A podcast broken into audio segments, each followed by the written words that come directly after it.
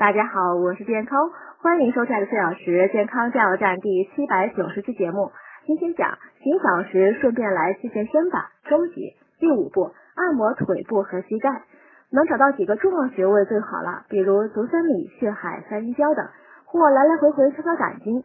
平衡能力强的，可用花洒边冲脚心边上下搓两个脚板，各二十下，还可用手捶两个涌泉穴，再捏捏脚的四周和脚趾。第六步，刮后背。